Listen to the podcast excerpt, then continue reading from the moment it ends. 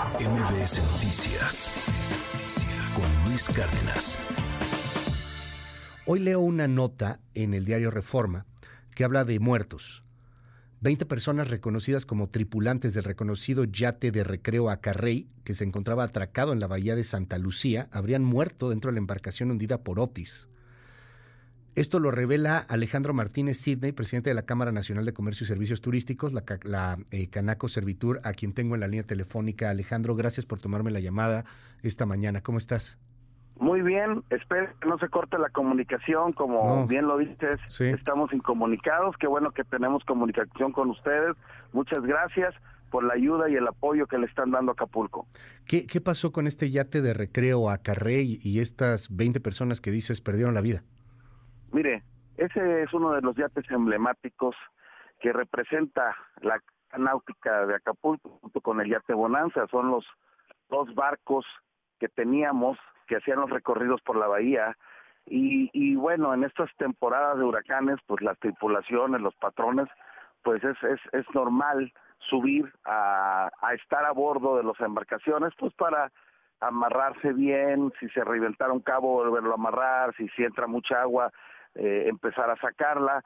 Este, como no sabían de la, de la fortaleza de este huracán, mucha gente se fue a sus barcos, incluso gente subió con su familia, por no saber que era categoría 5, la información que se tenía hasta las 8 de la noche, 9 de la noche, era categoría 3, entonces muchos subieron a enfrentar el meteoro a bordo de sus embarcaciones, pues vender máquinas, tratar de ayudar eh, la fuerza del viento, pero fue, fue imposible. Muchas embarcaciones, estoy hablando eh, del 98%, si no es que el 99% de las embarcaciones se hundieron en Acapulco.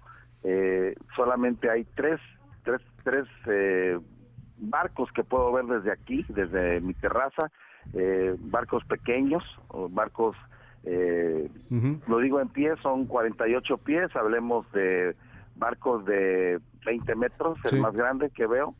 Miento, 15 metros, el otro ha de ser como de unos 7 metros de grande. Y, es todo lo que alcanzo a ver uno de 5 metros, o sea, es todo lo que alcanzo a ver en toda la bahía de Acapulco, o sea, eh. perdimos nuestra flota y yo les quiero decir, nada más en el mar, en el mar, entre capitanes marineros que estaban a bordo, este, tenemos más de 120 muertos, eh, que ya eh, es, es información que nosotros en los grupos de WhatsApp estamos eh, revisando entre los familiares y todo, y tenemos 37 desaparecidos todavía, entonces sí es una catástrofe mortal muy muy fea para, Estos, es, es, es, brutal lo que nos dice, estos 120 muertos ustedes saben que se subieron al barco, que estaban en el barco en el momento en que llega el huracán eh, eh categoría 5 en distintos barcos, pues, eh, ¿cómo, confirman esta esta muerte? Entiendo lo difícil de la pregunta. de, de, eh, entrada, de entrada le voy a decir el, el Acarrey, que es un era, pues ustedes saben el tamaño de ese,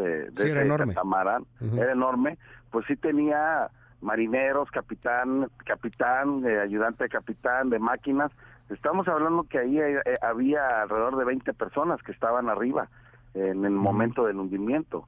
Este, el día de hoy se, se confirma eh, la, la muerte de todos, o sea, es un tema que de verdad es, hay mucha gente que todavía está entre hundida en los barcos en el fondo del mar. Claro. Este, eh, hay gente que, que puede estar entre los escombros de los barcos en las orillas, este, pero la mayoría este, pues se ahogaron, muchos ya, ya salieron, eh, han aproximadamente se han recuperado 35 cuerpos, no más, este, de lo que nosotros podemos saber, este, y es una triste realidad de que pues la toda la comunidad náutica ha sido destruida, devastada por este huracán. De estos eh, cuerpos que se han recuperado, eh, ¿están dentro de la contabilidad que trae el gobierno de 46?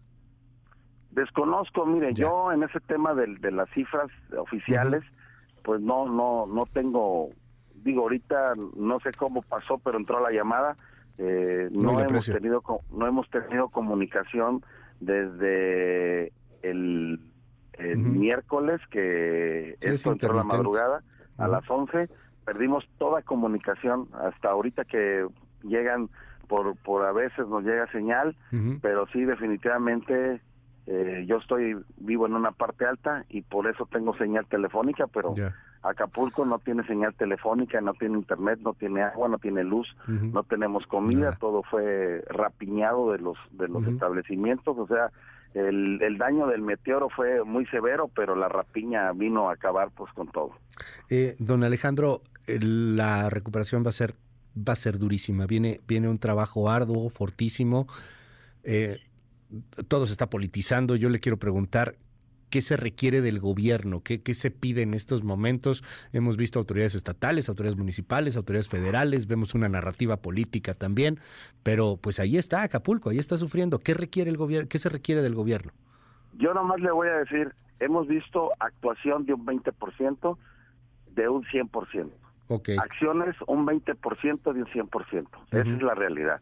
Eh, hablando de territorio, hablando de número de habitantes, hemos visto un 20%.